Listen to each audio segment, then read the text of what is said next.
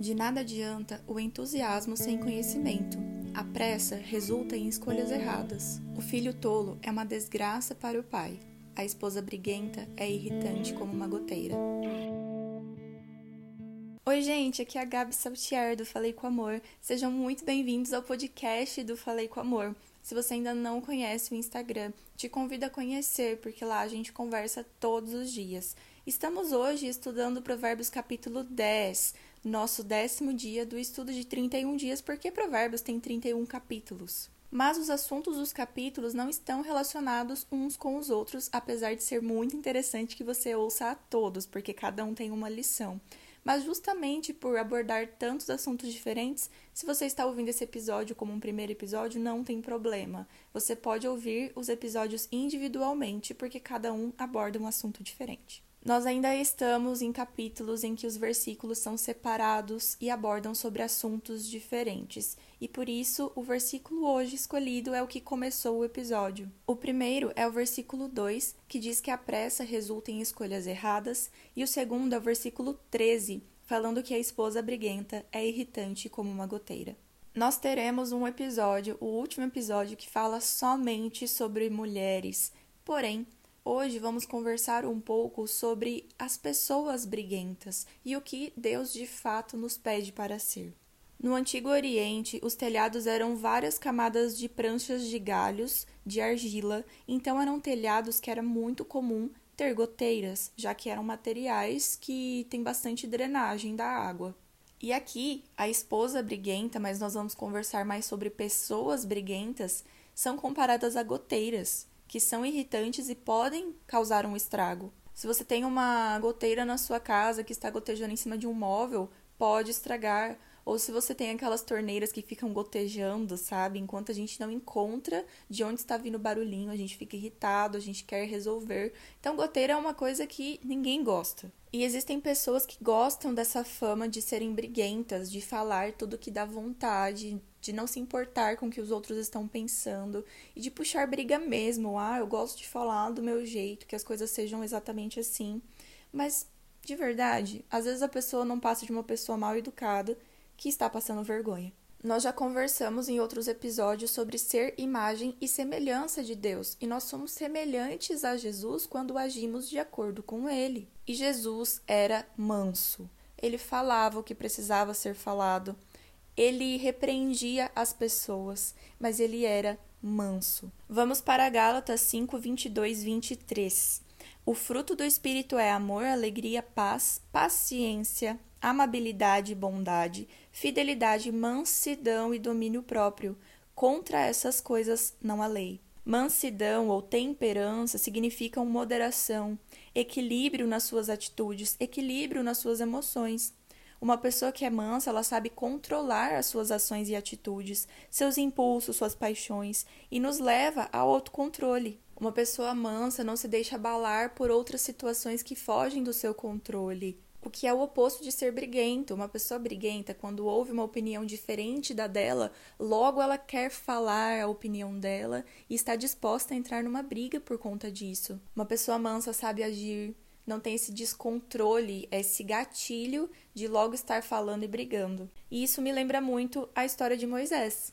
Moisés morava na corte egípcia e sentiu saudade de seus irmãos e foi visitá-los. Só que neste momento ele não agiu com mansidão e acabou matando um homem.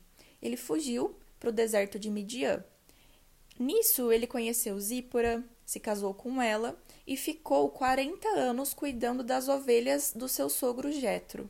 Então, quando Moisés fugiu para o deserto, ele já tinha 40 anos e ele ficou mais 40 anos cuidando de ovelhas. Agora, gente, imagina o que é cuidar de ovelhas durante 40 anos. Não sei se você já teve contato com uma ovelha, mas elas são até um tanto quanto medrosas porque elas são muito mansinhas, elas são obedientes, elas são extremamente mansas. Então, pode ter certeza que Moisés, durante 40 anos, conseguiu aprender muito com elas e exercer toda a paciência que ele podia ter. Mas me diga, 40 anos cuidando de ovelhas, será que foi uma coincidência na vida de Moisés? Ou ele usou tudo que ele tinha aprendido com as ovelhas para cuidar do povo no deserto? Números 12, 3 diz: Ora, Moisés era um homem muito paciente e o mais humilde dos homens de sua época. Então não é por acaso que Deus escolheu ele.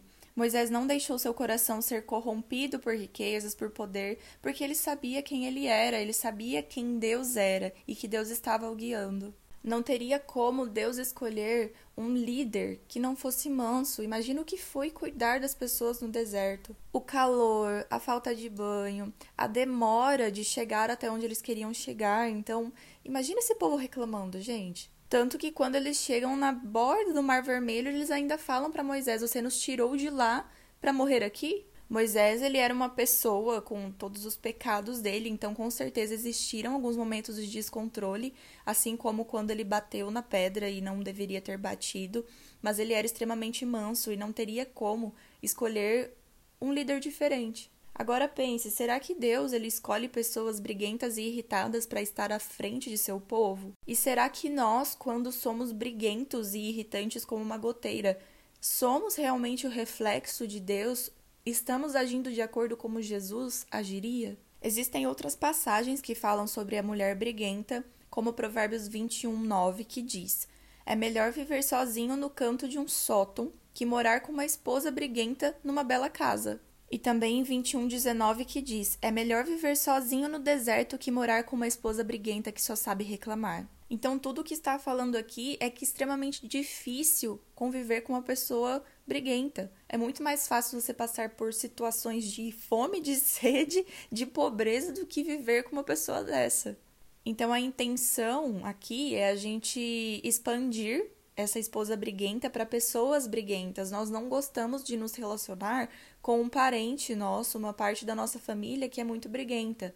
Nós não gostaríamos de nos relacionar e de nos casar com pessoas que você tem que viver no pé de guerra. O tal do pisar em ovos, você sempre tem que tomar cuidado com o que falar com aquela pessoa, porque em qualquer momento ela pode explodir. E aqui eu não estou falando para você ser uma mosca morta, no sentido de jamais falar o que você pensa, mas que existem N jeitos de você falar isso. E a cada vez que a gente fala, nós devemos nos preocupar se através dessa fala nós estamos refletindo o amor de Cristo pelas pessoas.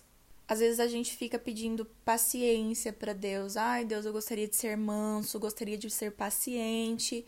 Mas aí a gente não procura exercer tudo isso quando nos vem uma situação que precisamos ser pacientes e mansos.